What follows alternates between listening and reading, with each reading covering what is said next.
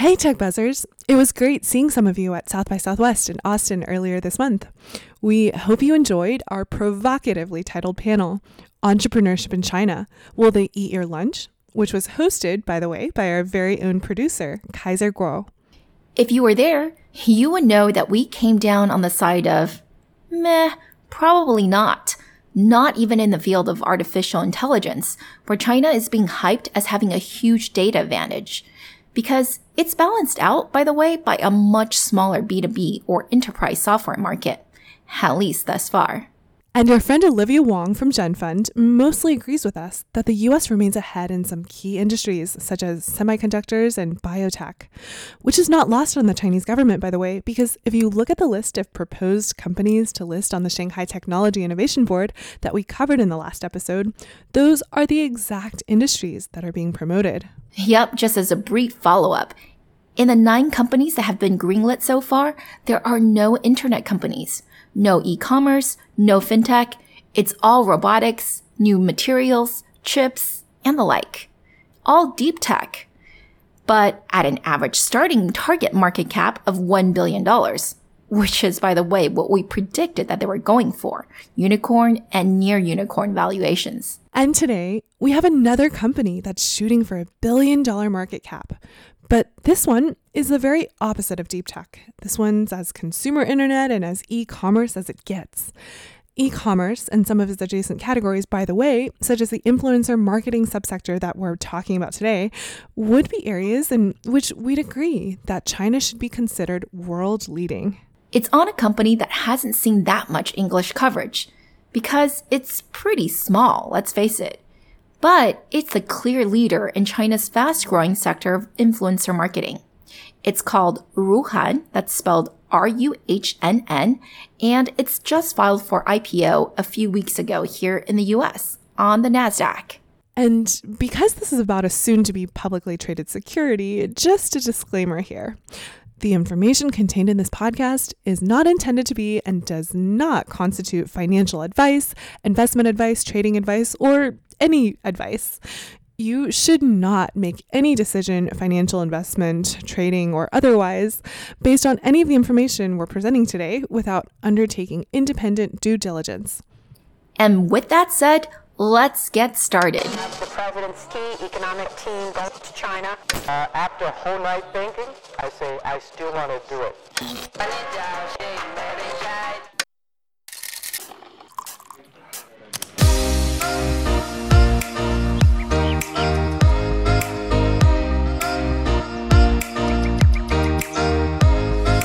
Hi, everyone. We are TechBuzz China by Pandaily, powered by the Sinica Podcast Network.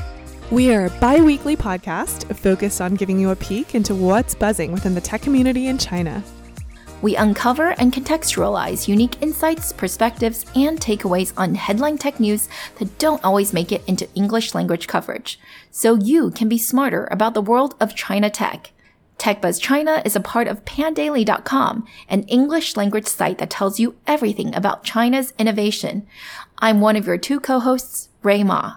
And I'm your other co-host, Ying Ying Lu. We'd like to acknowledge our partners, Deal Street Asia and SupChina, creator of the Sinica Podcast Network.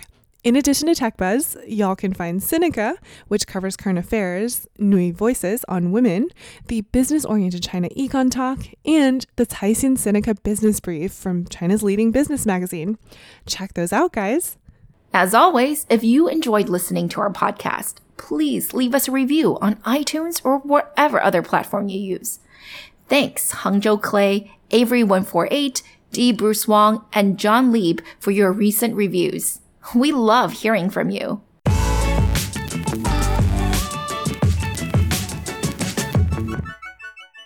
Today's episode is brought to you by the University of San Francisco. USF's new Masters in Applied Economics combines econ training with practical skills in data analytics, all geared towards helping you to understand and analyze today's new digital economy. Their curriculum covers skills like R and Python, machine learning, and experimental design, plus topics like the economics of platforms, auctions, pricing, and competitive business strategy. To learn more about joining the fall 2019 inaugural class, TechBuzz listeners can visit usfca.edu slash techbuzz.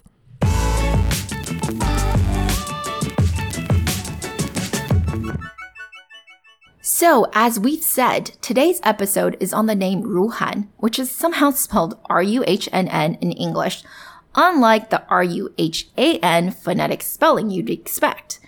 Since we don't really know how to pronounce something with so many consonants. I mean, would you pronounce it like ruin, for example? That hardly seems auspicious we are just going to be using its Chinese name throughout this episode. Yeah, who advised on that one? It seems like a pretty elementary mistake to make. But maybe the company has no plans for internationalization because let's face it, it's got its hands full with China. So let's start off with some headline stats, shall we, Ray? Yep. Ruhan is China's number one KOL facilitator.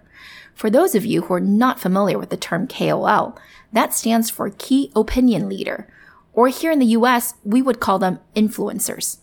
For those of you who know a little Chinese, this is a little bit different from Wang Hong, or people who are internet famous.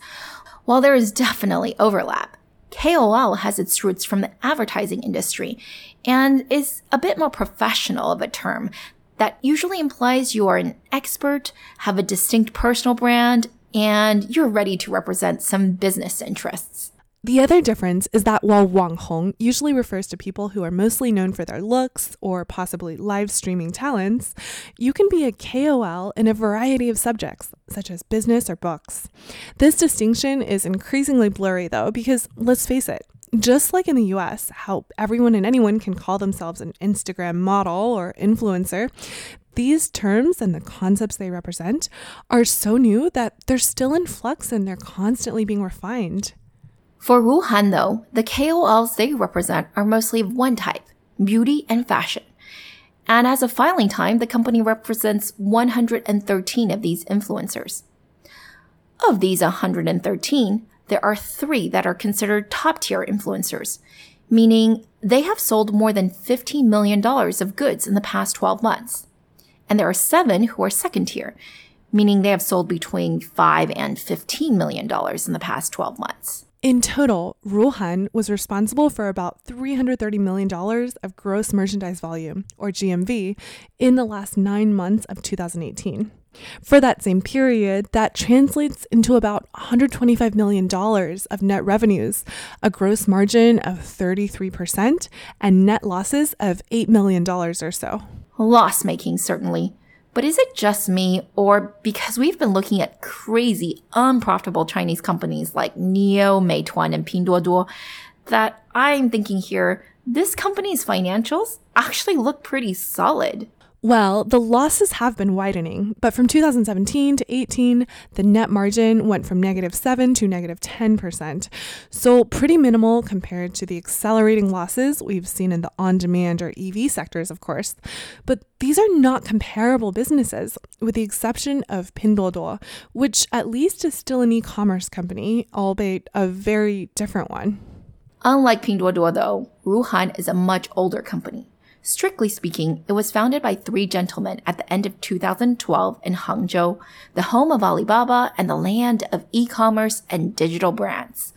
Two of them worked in IT, and one was actually a venture capitalist. Back in 2012, you could already see that the Alibaba ecosystem was incredibly powerful and that there were multiple very successful so called Taobao brands, Taobao Pinpai, or brands that existed only on Taobao that were making tens or even hundreds of millions of dollars in revenue each year.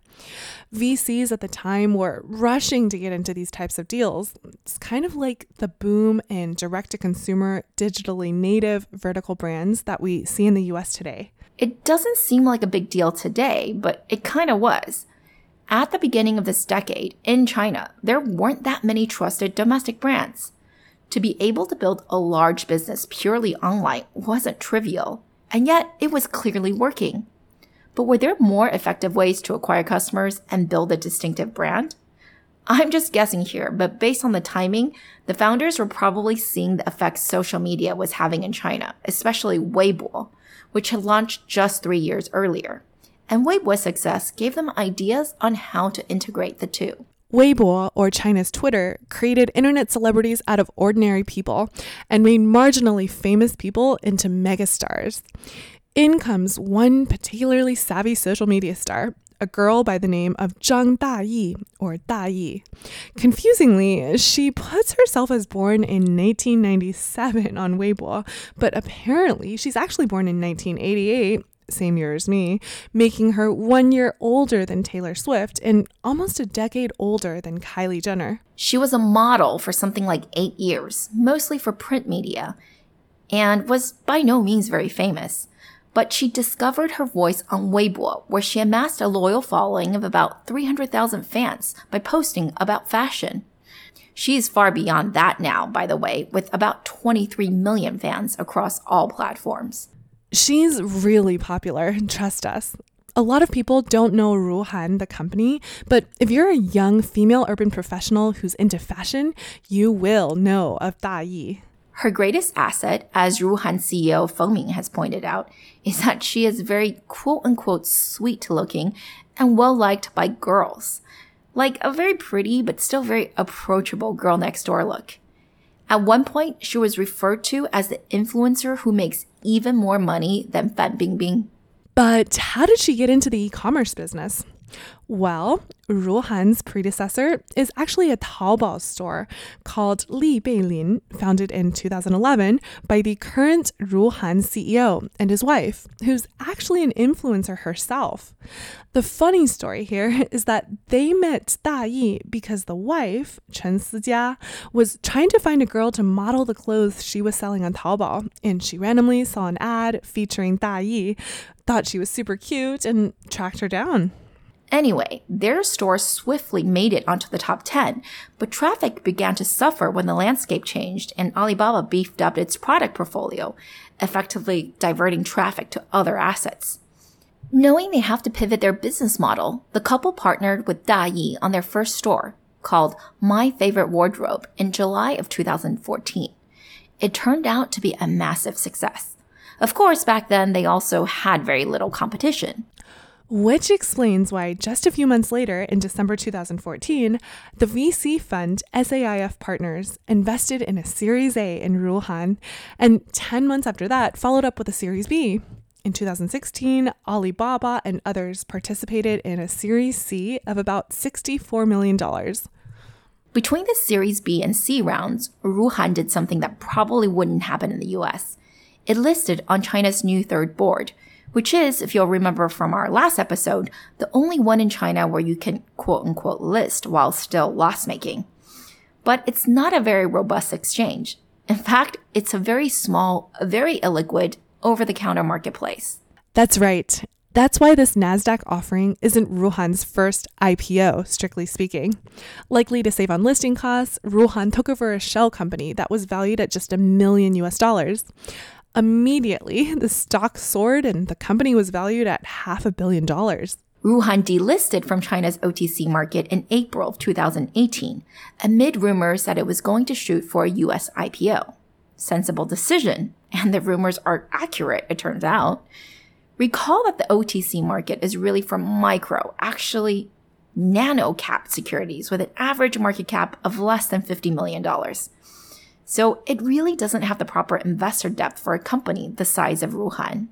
Well, that's the bullish reason. The bearish reason is that Chinese investors are not as hot on e commerce companies as US investors are, and they also really hate unprofitable companies, especially ones that have increasing losses.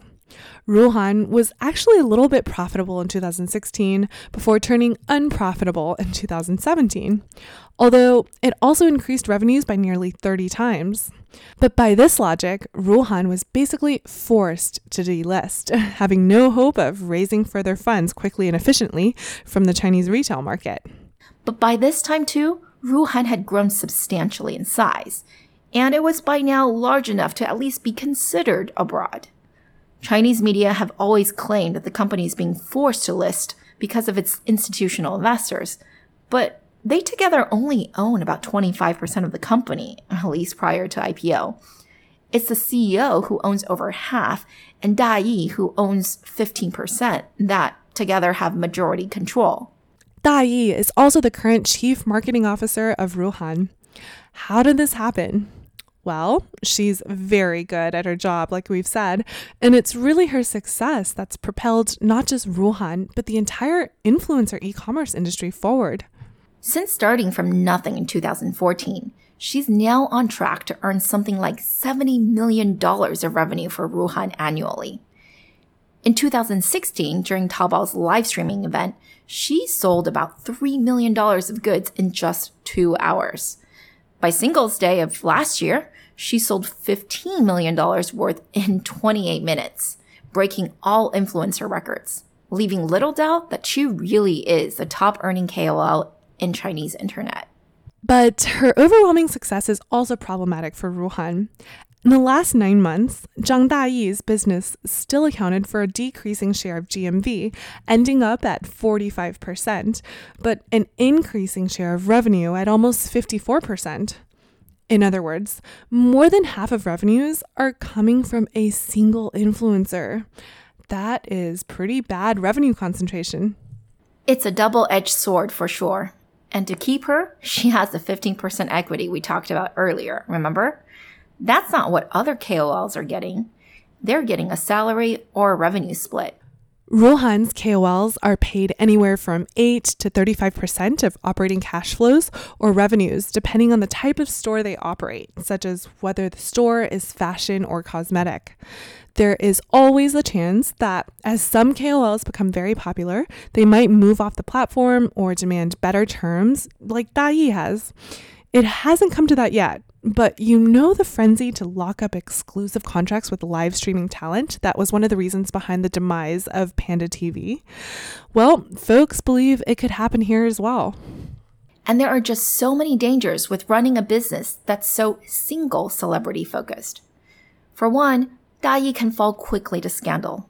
You know how last year she was called the Fan Bingbing of influencers because of her extraordinary popularity and money making ability? Well, no one's saying that anymore because Fan Bingbing, who used to be the number one star in China, has fallen swiftly and completely last summer to allegations of tax evasion. So that could happen to Da Yi. Who knows? I'm sure there's no shortage of competitors trying to bring her down. There is a lot of competition. The KOL economy in China has been growing at a breakneck pace of 180% per year since 2013. According to Ruhan's own prospectus, the largest and fastest growing segment is advertising, making up what looks to be about 60% of the revenue, followed by e commerce at about one third, and the remainder currently mostly just virtual gifting. The data isn't consistent though. Other reports stress that e-commerce accounts for most of the monetization of influencers, as high as 74%.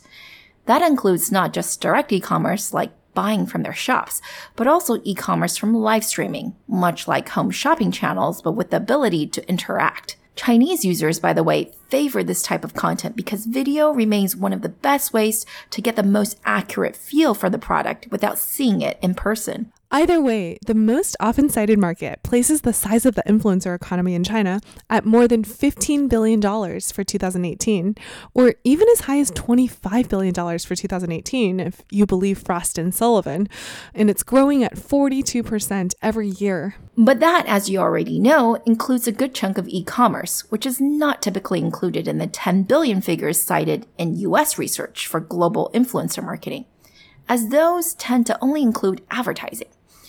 Either way, our point is that in terms of influencer marketing, China is huge and probably the largest market in the world. For Ruhan, though, the bulk of its business is still riding on e commerce. The company has 91 self operated stores, 28 third party stores, and 501 brands on its platform. These stats are almost triple what it had two years ago. What does this mean?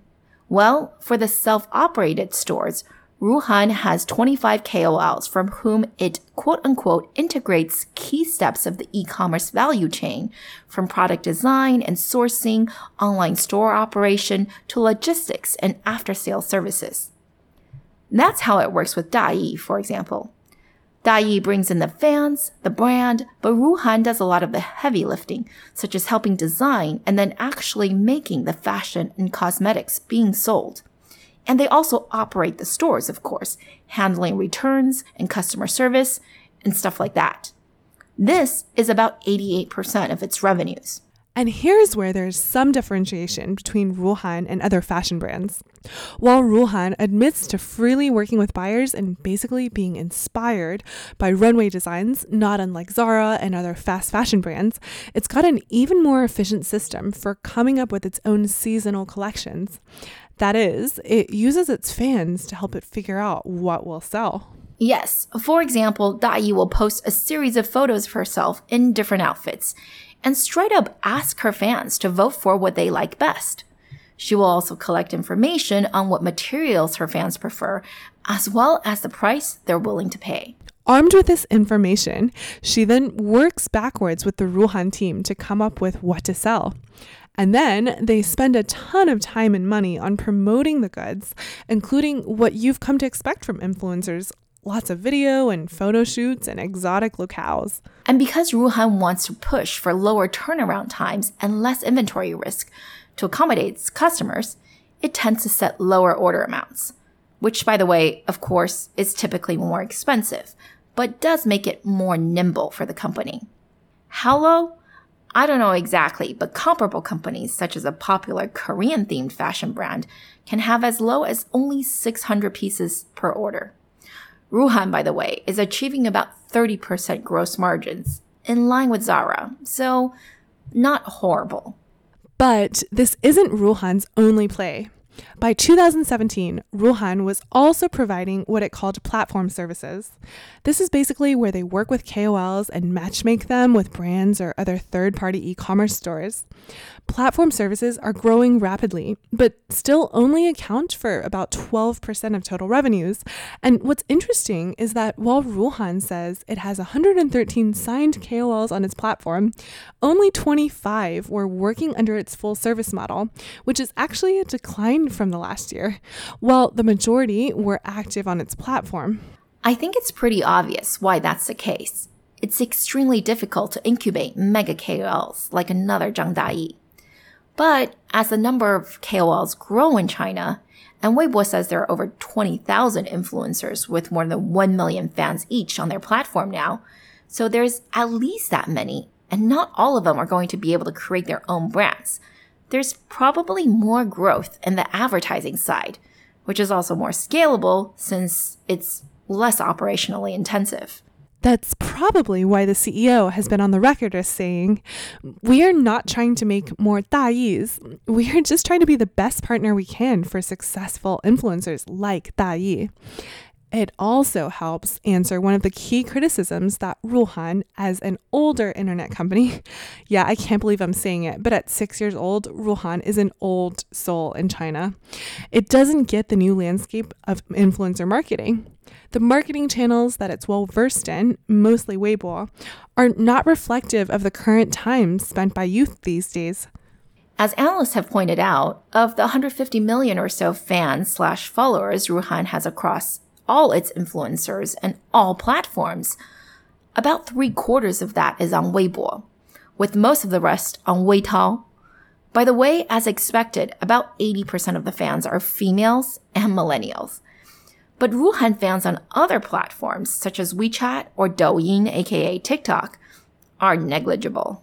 Yeah, take Dai for example. She has over 10 million Weibo followers, but only 150,000 Douyin fans. Uh, granted, Douyin hasn't become a huge driver of e commerce yet, but at 400 million Chinese MAU and an increasingly large share of user attention, what does it say about the management team at Ruhan that they're either unwilling or unable to crack the WeChat and the Douyin game? Well, it might be too early to judge them so harshly on that. At least Dai herself is saying that she's taking Douyin very seriously and knows that her success on Weibo is not necessarily translatable to other platforms. She's willing to be very humble and start from scratch. And therein lies some of the differences between the US and China. While social networking tools have changed quite a bit in both countries, the Chinese market has seen more iterations. Douyin launched e commerce services last May, coupling short videos with shopping. And during last year's Singles Day, the top selling influencer got over 100,000 orders, resulting in $30 million of turnover. That's for the whole day. So Da Yi is still winning the battle on this one. Kuaishou, the other leading short video app, isn't far behind and also announced upgrades to its e-commerce functionality in December. That's in comparison to Instagram, whose shopping feature has been rumored for months but only finally launched this last week. While we're in general pretty careful about not overhyping Chinese tech companies, it does seem that in much of e commerce, and especially when it comes to influencer marketing, the Chinese market is pretty advanced and at least on par with, if not more dynamic, than what we're seeing here in the US. But don't take our word for it. We haven't had guests on the show for a while, but today we have Lauren Hallinan who is definitely well versed in the Chinese influencer economy. Lauren, could you please introduce yourself to Tech Buzzers? Hi, my name is Lauren Hallinan, and I am a Chinese social media marketing expert focusing on influencer marketing, live streaming, and social commerce. I am the co author of the Amazon best-selling book, Digital China Working with Bloggers, Influencers, and KOLs, a Forbes contributor, host of the China Influencer Marketing Podcast, and creator of the weekly China Influencer Update newsletter. I'm also a bit of an influencer in my own right, with followings on several Chinese social media platforms, and I was formerly a professional live streamer in China with over 400,000 fans. I've been following Ruhan and Zhang Dai since early 2017 and have written about them several times, just a reminder, you'll find a link to Lauren's book, that article she talks about, as well as others in our transcript. And they're usually available the week after our release on pandaily.com slash podcast. And wow, Lauren, I really didn't realize you had so many fans in China.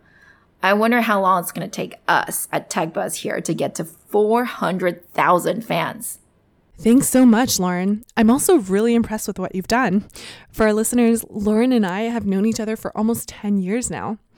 So, yeah, as everyone can see, she has super relevant expertise here.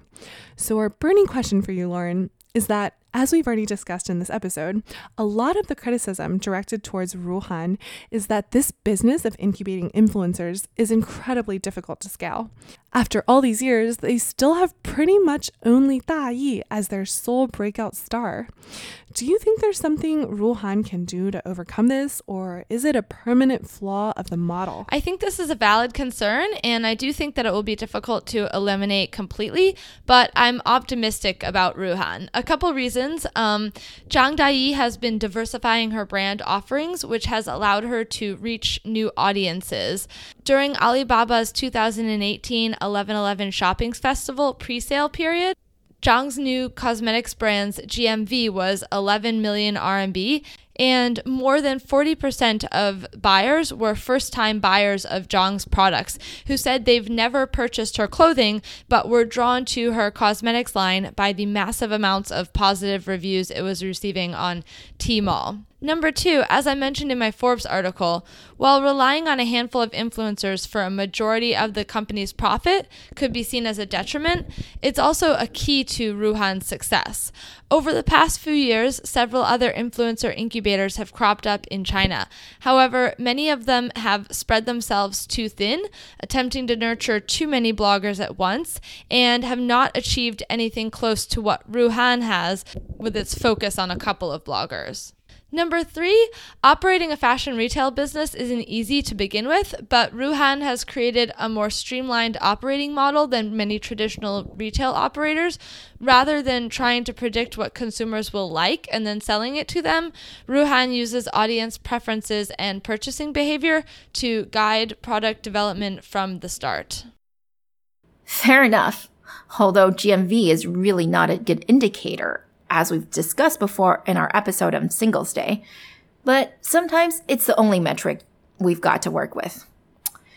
Anyway, I think Ruhan can probably refine its supply chain some more, as its current gross margins of 30% is far below what a comparable, although cheaper brand Handu has achieved at 45%. So that could be a good opportunity for growth. All right, that was Lauren Hallinan and her take on the company and the industry. Super helpful. Want to summarize for us what we learned today, Ray? Yeah. Well, first we learned that China has a very large 15 to 25 billion dollars depending on who you believe influencer economy that's currently mostly driven by e-commerce and advertising. And depending on which source you consult, one might be bigger than the other. But together, these two dwarf other monetization methods, such as tipping or virtual gifting. Right. Also, note that e commerce doesn't just mean having a store, it can also include selling goods via live streaming. In China, for influencers with large followings, like Zhang Dayi, it makes sense to create their own brand versus advertise for other brands. Ruhan created a business around this to provide a full service solution to influencers by helping to design and manufacture the fashion or beauty product and to operate the corresponding e commerce stores, including all the logistics and the customer service. This has led to spectacular success in the case of Da Yi, who uses her fans for product feedback and selection and is generating an annualized revenue of something like $70 million for Ruhan but it also seems very difficult to replicate and scale. So far, Ruhan is still deriving about half of its revenues from this one KOL, and it's decreasing rather than increasing the number of KOLs it works with under this model. It's growing. Indeed, a platform services business where it matchmakes contracted KOLs with brands or third party e commerce stores. While that business only accounts for 12% of revenue so far, it seems more scalable and probably less risky than incubating KOLs, which is a hit driven business. Well, we'll see. It's not that these brands can't become bigger than the KOL that started it, but it's hard. Dayi has tried to scale herself by hiring two models to help with all the photography and videos so that she's no longer the only face and her cosmetics brand is higher end and more aspirational than some of her other stores, as she's opened it on Tmall instead of on Taobao, which has a higher bar. But this doesn't mitigate the fact that, meanwhile, short video and live streaming platforms such as Douyin, Kuaishou, and of course all of the BAT are trying their hand at influencer marketing and e commerce. Will Ruhan be able to adapt and to take a leading position in this other pie as well? Well, I will play the bear here, as I usually do, and say that I personally think the DNA of any company is difficult to change, and I'm a big believer in product founder fit. So, with such heavy ties to e commerce and manufacturing since inception, Ruhan is much more likely to find further success in this aspect of the business than the advertising business, which they're building completely from scratch. So I'd personally take a cautious view. Well, mm, we'll have to see what investors think when the company goes public very soon. Meanwhile, I'm dying to know who is the bigger deal, Kylie or Dayi? All right, Kylie is probably a bigger deal now, but does Dayi have a chance of overtaking her? Kylie had an estimated revenue of $360 million last year from her cosmetics business. Dayi is definitely not at that level.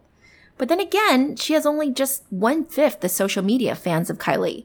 So on a per fan basis, they're actually, and I'm finding this surprising by the way, they're actually comparable. I'm rooting for Da Yi though. She seems really humble, and with her new foray into cosmetics, she's apparently studying Kylie's playbook in great detail. One last thing. If Ruhan is able to raise the up to $200 million that it's seeking for its IPO, which will definitely put it over the billion dollar threshold, which means that Da Yi, just by virtue of her equity holdings in the company, will be worth at least $150 million. That will put her in the self-made billionaire club in Chinese RMB anyway. That's not bad for a 31-year-old.